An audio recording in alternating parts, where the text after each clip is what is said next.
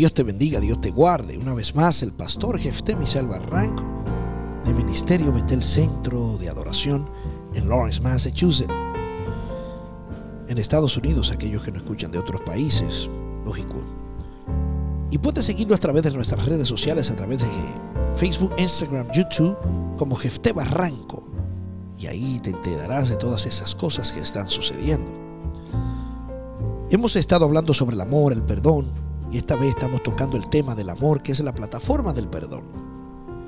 Ya hemos hablado de que el amor no es un sentimiento, debemos demostrárselo a los demás, debemos demostrarle a Dios, pero hay tres partes fundamentales que el amor implica.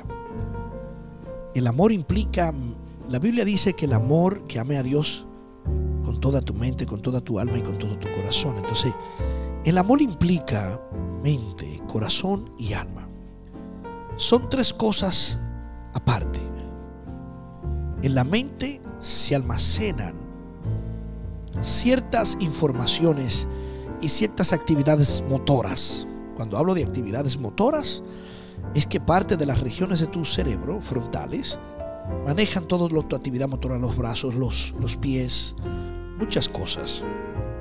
Ahí se almacenan algunos pensamientos, se generan ahí, se calculan ahí. En el corazón se almacenan todo lo que tiene que ver con los sentimientos. En el sentido, informaciones importantes de recuerdo que tú apeas de tu, de tu mente y la metes en tu corazón, se, se almacenan ahí. Por eso la Biblia te dice que lo guarde sobre toda cosa.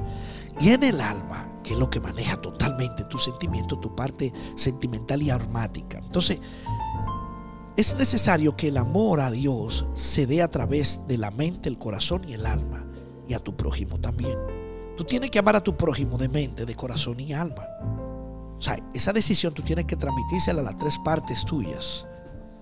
Entonces, cuando hablamos de que esas tres partes complementarias que trabajan juntas a fin de integrar aquellos que pensamos, sentimos y reflejamos al exterior, escucha bien, cuando tú decides complementar estas tres partes que trabajan juntas a fin de integrar aquellos que es, que pensamiento, sentimientos, oye bien, integrar aquello que es pensamiento, sentimiento y reflejamos al exterior.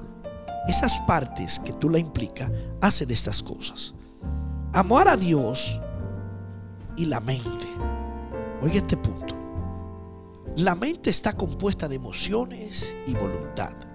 La mente es donde se toman las decisiones y se distingue lo correcto de lo incorrecto y a la verdad de la mentira.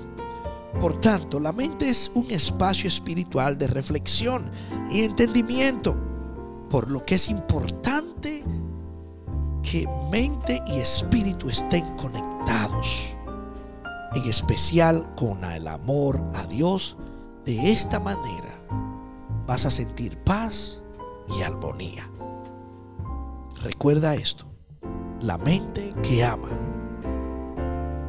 debe de conectarla con el Espíritu para poder sentir paz y armonía con el Espíritu de Dios. Así que en esta semana ya tienes tu tercera tarea, júntala con la primera y la segunda.